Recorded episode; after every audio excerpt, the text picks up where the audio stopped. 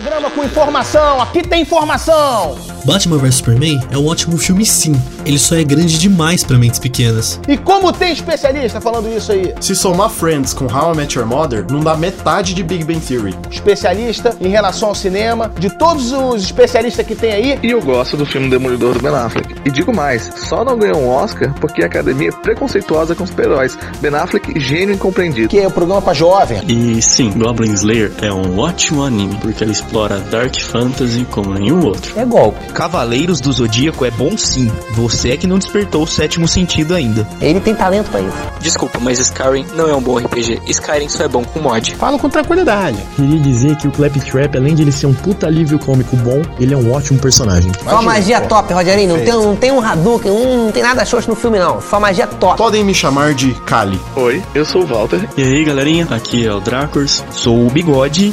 E não, eu não dirijo uma van. Eu sou o Miguel, mais conhecido como Beholder. Olá pessoal, eu sou o João Vitor. E aí, aqui é o Guilherme, apelidado de Gib, e isso aqui é o Pop Up, o seu podcast de cultura pop.